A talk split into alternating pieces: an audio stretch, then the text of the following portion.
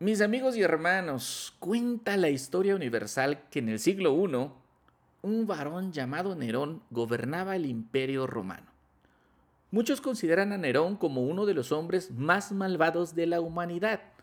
Se dice que incendió Roma, que mató a su hermano, a su madre y a varias de sus esposas, pero también que sostenía relaciones sexuales con Esporo un joven que se convirtió en su amante. Nerón se obsesionó a tal punto que quiso casarse con él, así que mandó castrarlo. Sí, así como lo oyes, a Esporo le quitó sus órganos sexuales. Una vez que el varón se recuperó de la cirugía, lo vistió de mujer y lo convirtió en su pareja oficial. Esto sucedió en la época en que Pablo escribió su carta a los romanos. Así que con esto en mente, concluiremos el capítulo 1. En el episodio anterior, estudiamos juntos que cuando tú como ser humano cambias la verdad de Dios por la mentira, Dios permite que tu necio corazón dé rienda suelta a sus propias pasiones. Es como si Dios quitara su mano que no te deja ser tan malo como puedes llegar a ser. Y entonces en lugar de caminar en el consejo de Dios, comienzas a caminar en tus propios razonamientos, en tus propios consejos y en tus bajas pasiones. El problema es que sin Dios estás perdido, porque empezarás a creer tus propias mentiras y acabarás creando un Dios a tu modo, un Dios que te conviene. Hay una diferencia muy grande entre las personas que comienzan diciendo, yo creo que Dios quiere que, en lugar de decir, la palabra de Dios nos manda a. Si te das cuenta, el primer tipo de persona se tiene por centro a ella misma y la segunda a Dios. Así llegamos al versículo 26 del capítulo 1 del libro de Romanos. Voy a leer los versículos 26 y 27. Te recuerdo que estoy leyendo la versión de la nueva Biblia de las Américas. Y dice así. Por esta razón, ¿qué razón? Cambiar la verdad de Dios por la mentira. Dios los entregó a pasiones degradantes, porque sus mujeres cambiaron la función natural por la que es contra la naturaleza. De la misma manera, también los hombres, abandonando el uso natural de la mujer, se encendieron en su lujuria unos con otros, cometiendo hechos vergonzosos hombres con hombres y recibiendo en sí mismos el castigo correspondiente a su extravío. Fin de la cita. Cuando Dios se refiere a que cambiaron la función natural por una que es contra naturaleza, se refiere al orden natural de la creación. Por ejemplo, es natural que un pez pequeño sea comido por un tiburón en la cadena alimenticia. Es natural que un venado trate de huir para no ser capturado por una leona. Y es natural que los osos pandas tengan panditas. Cuando Dios creó a la humanidad, y esto lo puedes leer en Génesis 2, creó al hombre y dijo, no es bueno que el hombre esté solo, le haré una ayuda idónea para él. Así que, por naturaleza, los hombres tenemos la necesidad de otra persona que nos complemente, que nos ayude y que además no sea igual que nosotros, porque la palabra idónea en hebreo significa opuesta, es decir, todo lo contrario al hombre. Dios formó a todos los animales y llamó a Adán y le mandó a que pusiera el nombre de cada uno uno por uno.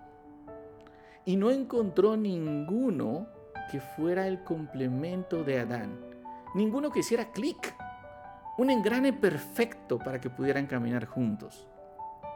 Por eso Dios hizo caer en sueño profundo a Adán y de una costilla formó a la mujer.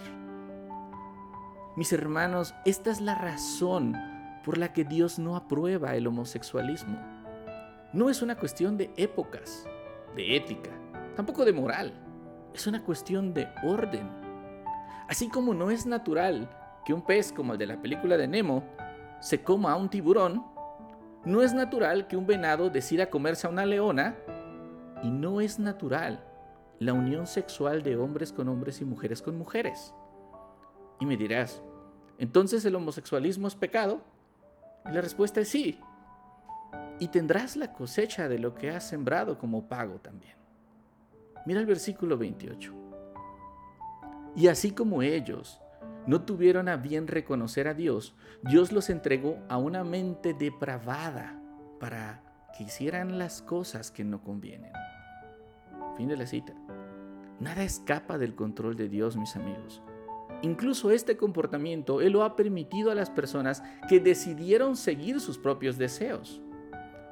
Dejaré para otra ocasión el tema de si estos deseos son genéticos o aprendidos. El punto aquí es que por voluntad propia han decidido rechazar a Dios. Ahora bien, si tienes deseos homosexuales, ¿qué puedes hacer? Si no tienes tendencias homosexuales, la pregunta es, ¿tienes derecho a condenar a la hoguera a ellos? Por supuesto que no. Como en los tiempos de Nerón, sigue siendo escandaloso el homosexualismo porque es contra naturaleza, porque es evidente, porque es público. Pero hay otros pecados que te condenan delante de Dios a ti que me escuchas hoy y no te hacen mejor persona que los homosexuales. Por favor, lee conmigo los versículos 29 al 31. Mira que cuando decides no tomar en cuenta a Dios, los seres humanos actúan contra el orden natural de Dios y o están llenos de toda inmundicia, inmoralidad sexual, avaricia, malicia, llenos de envidia, homicidios. Y aquí hago un paréntesis. El Señor Jesús nos enseñó que tu lengua puede ser más homicida que tus manos. Sigue leyendo y verás que esta gente está metida en pleitos, engaños, malignidad. Son chismosos, murmuradores detractores, aborrecedores de Dios, insolentes, soberbios, jactanciosos, inventores de lo malo, desobedientes a los padres, necios, sin entendimiento, indignos de confianza, son desleales, sin amor, despiadados, implacables sin misericordia. Mi hermano, mi hermana, He leído muy despacio estos pecados porque es seguro que has caído en alguno de ellos. Uno solo de ellos te aleja de Dios. Uno solo de ellos basta para ser condenado al infierno. No es relevante si tu pecado es público o secreto, no eres mejor que nadie. El piso está parejo al pie de la cruz. Pues entiende esto, mi amigo, que todos aquellos que conocen los decretos o mandamientos de Dios y aún así practican todas estas cosas como un modo de vivir, son dignos de muerte. Pero no solo los que las hacen, sino también los que dan su aprobación, los que se deleitan, los que aplauden a todos ellos que las practican. Y así termina el versículo 32. Analiza un poco el entretenimiento de hoy.